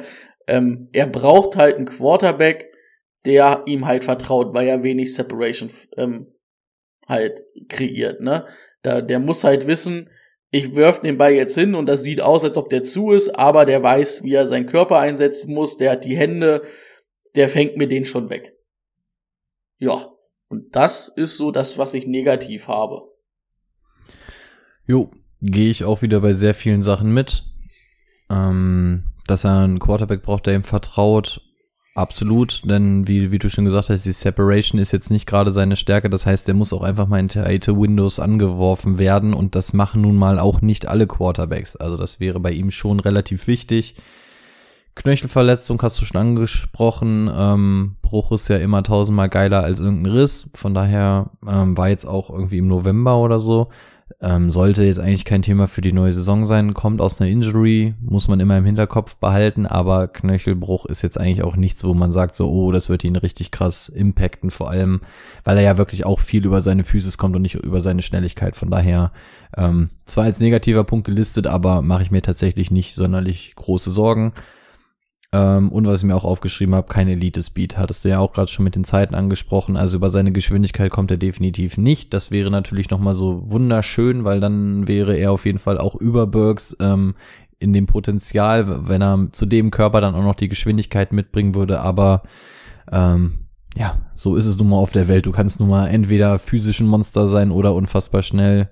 Ja, oder du heißt DK Metcalf. Ähm, ich wollte gerade sagen, dann wäre halt aber auch DK Metcalf, ne? Original. AJ Brown im Fall eigentlich ja auch noch. Also AJ Brown fällt mir da ja auch immer so ein bisschen unter den Tisch. diese, Sche diese, diese, wo haben sie gespielt? Mississippi? Ole Miss. Nee, Ole Miss haben sie gespielt.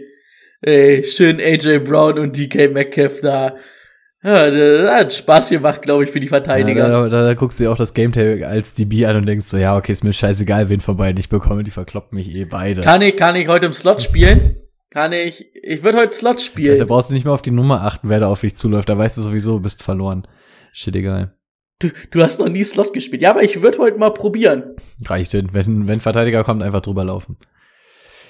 ähm, Vergleichsspieler zu Drake London habe ich mir einen aufgeschrieben und ich bin echt nicht glücklich mit dem Vergleich. Ähm, Mike Evans, das passt mir eigentlich nur so ein bisschen, was zu diese Physis mitbringt. Bei Mike Evans vergisst man die Physis eigentlich ganz gerne. Ähm, aber da geht's eigentlich mehr so um dieses, ähm, wie er sich zum Ball bewegt und wie shifty seine Hüften und so sind. Da finde ich, ist er noch am ehesten vergleichbar mit Mike Evans. Mhm. Mike Evans siehst du aber Fehlt auch öfter halt, mal außen mit der Geschwindigkeit sehen. Und das, da hinkt der Vergleich halt, aber ich finde, in meinem Kopf ist gerade kein Wide Receiver in der NFL, mit dem man ihn so richtig vergleichen kann. Ich hätte jetzt auch Mike Evans gesagt und es fehlt ihm halt dafür aber die Speed, ne? Weil Mike Evans ist ja halt auch wirklich noch schnell. Aber so wie Mike Evans halt spielt, physisch, ähm, solides Route Running für einen Outside Receiver und für seine Größe. Ja, fehlt halt ein bisschen die Speed, ne? Absolut. Ausblick? Der wird im ersten Jahr, egal wo er ist, halt gleich einen Impact haben, ne? Weil er kann Outside spielen, ähm, er wird Bälle fangen und er wird halt direkt ein Red Zone Target sein, ne? Also alles unter fünf Touchdowns dieses Jahr wäre eigentlich eine Enttäuschung für mich. Und wenn ich da sage, der kommt irgendwo in ein Team, denke ich mir eigentlich, der geht zwischen sieben, acht bis neun, äh, bis zehn Touchdowns irgendwo raus. Eigentlich so wie der spielt, so wie er, wenn man ihn ordentlich in der Red Zone einsetzt, dann muss das so sein. Und das macht ihn halt gleich interessant. Ja, absolut. Ähm, um das Ganze hier zum Schluss nochmal ähm, zu verbildlichen, albern als Taylor Swift Ultra, ähm, als ich mich übrigens nicht bezeichne. Äh, wer den Videoclip kennt, You Belong to Me, ähm, stelle ich ganz gerne London und ähm, jetzt habe ich sogar seinen Namen vergessen, Burks, nebeneinander. Ähm, es gibt, so wenn wir in diesem klischeehaften Hollywood-Filmmäßigen Highschool-Ding sind, dann gibt es immer so diese ähm, eine, die so in einer Kapelle spielt, die so ein bisschen nerdy aussieht und es gibt so die, die Cheerleaderin, die von allen geliebt wird. Und zum Ende entpuppt es sich, ach ja, ist ja eigentlich die andere noch hübscher als die andere und bla, ne? Wir kennen es alle. Und ich glaube, da sind so ein bisschen Drake London und äh, Traylon Burks. Also Traylon Burks ist so diese ähm, Kapellensängerin da irgendwie, das kann komplett funktionieren, aber wenn du jetzt gerade so auf Nummer sicher gehst, um in diesem Terminus irgendwie albernerweise zu bleiben. Drake London ist halt einfach weiter momentan. Genau, das ist dann einfach Drake London. Da weißt du einfach wirklich, ähm, was du hast. Das ist offensichtlich schon alles weiter. Das wird sich auf jeden Fall auch weiter in der NFL durchsetzen. Wie du schon gesagt hast, seine ähm, Fantasy-Relevanz wird sofort da sein. Nicht zuletzt auch durch die Red Zone. Wenn wir dann mal wieder so richtig in diesen typischen Fantasy-Talk eingehen, dann werdet wird's euch wieder aus den Ohren rauskommen. Red Zone, Red Zone, Red Zone. Da werden die Punkte gemacht. Ähm, da ist er auf jeden Fall da. Also, ja, sehe ich sofort. Ich sehe es immer so ein bisschen aus Dynasty-Sicht. Äh, Rookie-Draft-mäßig sollte sofort ein solider Rookie sein mit Upside direkt im ersten Jahr. Von daher, ähm, ja, Landing Spot natürlich auch wieder so ein bisschen entscheidend, aber bin ich auch sehr, sehr gut dabei. Und ich hoffe, du sagst nicht, dass wir die ganzen heute noch ranken müssen. Ich wüsste nämlich nicht, inwieweit ich die ganzen Wide right Receiver hier ranke. Denn die sind alle wirklich sehr, sehr halt unterschiedlich halt, und ohne Landing Spot. Halt ja. So bei einem Running Back ist es noch also leichter, halt, aber bei Wide right Receivern ist es ganz, ganz schwer, finde ich, ja. ohne Landing. Ich würde halt Olave und Wilson so ein bisschen jetzt gerade noch über die anderen setzen, weil ich glaube, die sind halt ein bisschen readier für die NFL. Aber dann kannst du halt einen Case aufmachen für ähm, Williams ähm, vor Drake London zum Beispiel. Aber du kannst auch einen Case aufmachen vor Drake London vor Williams, ne? Ja. Das ist schwierig, schwierig. Das werden wir dann machen, wenn sie irgendwo ähm, gezogen wurden. Absolutely. Ähm, Wie viel haben wir denn? Gucken wir mal auf die Uhr. Oh, knapper anderthalb oder so, ne? Ganz grob. Ja, ähm, genau. Wir hatten ja vorhin, ich würde jetzt noch kurz zwei Namen in den Raum schmeißen, die halt auch so ein bisschen, oder drei Namen, die eigentlich Erstrunden-Hype noch ein bisschen haben. Wir hatten es vorhin schon mit Christian Watson, wo wir es nicht so richtig sehen. Ähm, ist ja der Right Receiver, der in einem relativ kleinen College gespielt hat. Ich müsste jetzt lügen. Nord, ja, Dakota, North Dakota State. Ähm, kommt, glaube ich, aus Australien, der gute Mann, spielt aber auch erst seit zwei oder drei Jahren Football, hat aber absolut athletisch getestet, deswegen so ein bisschen der Hype. Ähm, dann hätten wir noch ähm, George Pickens von Georgia, auch eher so Nummer Outside Receiver, so Drake London, Traylon Burke Style. Und dann ähm, John oder Johan Dodson von Penn State. Ähm, der ist aber eher so slotmäßig. Das sind so die, die man noch hört Richtung erste Runde. Aber wir konnten ja jetzt hier auch nicht schon wieder acht Wide Receiver machen, dann wären wir ja wieder bei zwei Stunden. Und ich denke, die werden wir dann auch einfach noch mal ein bisschen euch vorstellen, wenn wir in die Kaderanalyse gehen oder wenn wir dann gucken, wie sich der Draft auf die ähm, Teams ausgewirkt hat, die die gezogen haben. Oder?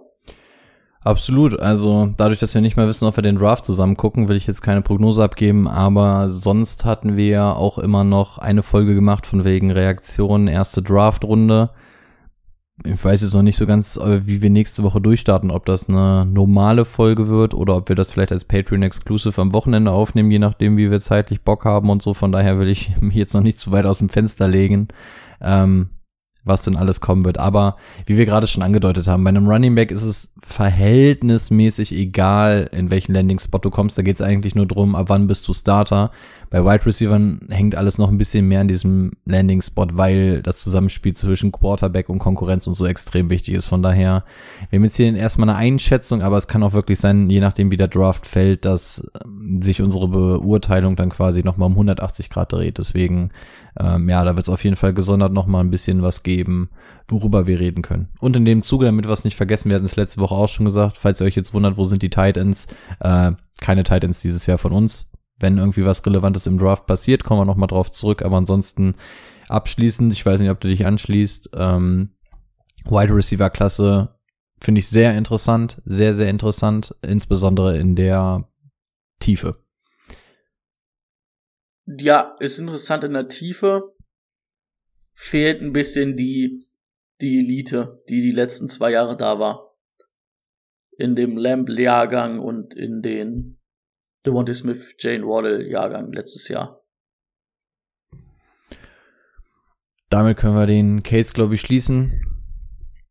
Lasst ein bisschen Liebe für unsere Herzblätter in, in den Rookie-Drafts da. Nächste Woche dann Nächste Woche ist er, glaube ich, wieder da, ne? Ja, glaube ich, eine Woche weg. Ja. Ich glaube, Sonntag, Montag kommt ja, er wieder. Nächste Woche dann wahrscheinlich. Von der Eistee-Session. Wenn, wenn Timo, ich habe auch gerade die Nachricht reinbekommen, dass Elon Musk jetzt Twitter geholt hat. Das heißt, das hat er schon mal abgehakt. Dann geht es jetzt wirklich nur noch darum. Ich finde es auch gut, wie einfach immer Lügengeschichten erzählt werden, wenn einer mal nicht kann. Wir können ja ganz ehrlich sein. Also Timo sitzt einfach mit heftig Diarrhoe gerade auf dem Klo und lässt sich deswegen entschuldigen. Ähm, nächste Woche wird das hoffentlich, hoffentlich wieder alles gut sein. Wie gesagt, wie. Oh, wenn nicht, sollte mal zum Arzt gehen. Das wäre wichtig. Aber er ist Ärztesohn, der weiß, was er tut. Ganz genau so ist es. Letzter Abbinder nochmal die Erinnerung, wer bei Predict the Pick mitmachen möchte, ihr könnt auch gerne mit reinspringen. Ähm, wir halten euch auf dem Laufenden, inwieweit oder ob es uns vielleicht am Donnerstag auf Freitagnacht ähm, zu sehen gibt, als dass man mit uns schnacken kann, sich ein bisschen austauschen kann über die einzelnen Picks. Vielleicht auch äh, live den Nervenzusammenbruch von Rico sieht.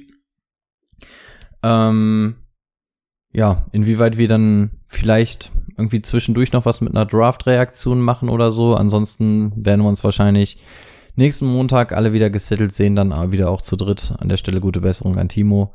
Ähm, Brady, es war mir wie immer ein Fest. Hast du letzte Worte? Es war mir ein inneres Blumenpflücken, Rico. Möchtest du noch jemanden das, grüßen? Äh, Labereck mal wieder ähm, zu dingsen, wieder zu rehabilitieren. Ähm, nee, weiß, ja, ich grüße, ich grüße meine Eltern und die 7b. Und dann sage ich mal so, Neuigkeiten erfahrt auf Instagram. Bis dahin, go Hawks. Let's go Hawks. Bis dann.